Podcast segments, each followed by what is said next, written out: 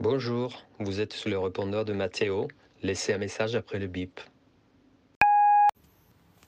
C'était le 26 décembre, lorsque les nuits sont plus longues que les jours et que de la buée sort de votre bouche à chaque expiration. Nous rentrions en voiture d'un Noël interminable chez mon beau-frère en banlieue grenobloise. Le lieu était peut-être mal choisi. Une heure d'autoroute, devant une machine à café, à mi-chemin après trois heures de trajet, avec le chien et mon petit-fils qui jouaient entre nos jambes. C'est sorti comme ça, sans aucune préméditation, aussi spontanément qu'une envie d'aller faire pipi. Une phrase courte que j'ai prononcée entre deux clignotements d'une guirlande électrique. Ils se sont gardés un instant, puis ont tous ri à gorge déployée sans pouvoir s'arrêter. C'est mon fils qui a lancé le bal, suivi de mon mari, et même de ma belle-fille, qui, pourtant, n'est pas une rigolote. Ça faisait plaisir à voir cette manifestation soudaine de gaieté, même si j'aurais préféré qu'elle ait eu lieu la veille, à table, devant la dinde. J'ai fini mon café et j'ai jeté mon gobelet dans la poubelle sans sourciller. Qu'est-ce que je pouvais ajouter? C'était pourtant clair, surtout que deux jours auparavant, j'avais prétexté une migraine ophtalmique pour ne pas lire l'Évangile selon Saint Jean. Je suis la lumière du monde, et ainsi m'éclipser en pleine messe pour ne pas communier.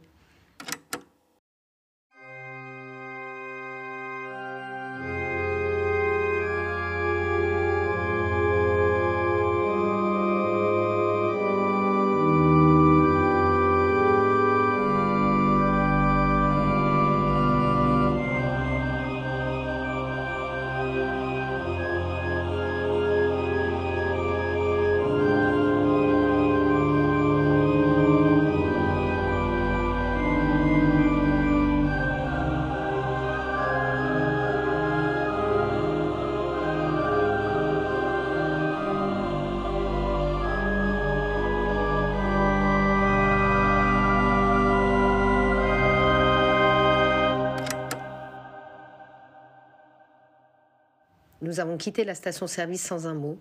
Sur le parking, j'avais envie de leur expliquer que tout cela ne datait pas d'avant-hier, que j'avais commencé à douter le jour de la mort de la Lady Di. C'était la fin des vacances scolaires, j'allais reprendre les cours de catéchisme de mercredi matin. Je ressentais en moi un profond malaise, un tourment paralysant que j'ai préféré garder sous silence.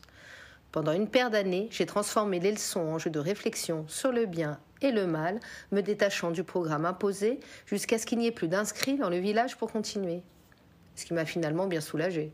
Avant de rentrer dans mon véhicule, mon mari m'a demandé d'un air bené Qu'est-ce qu'on mange ce soir?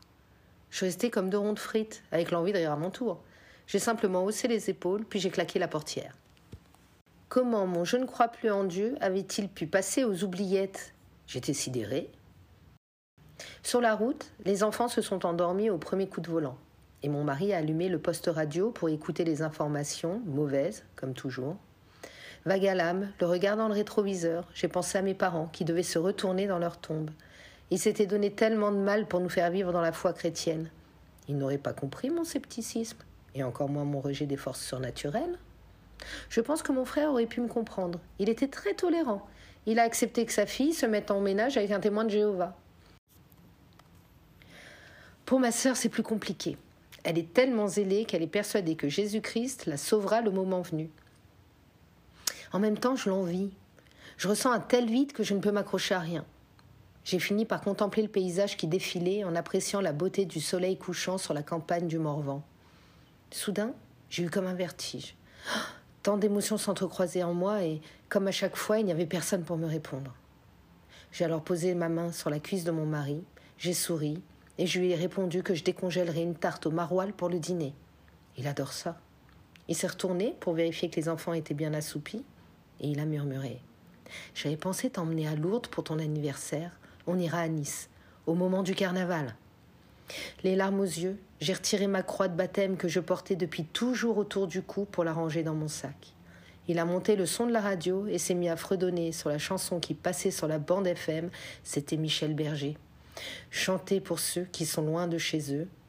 Je m'en souviens comme si c'était hier.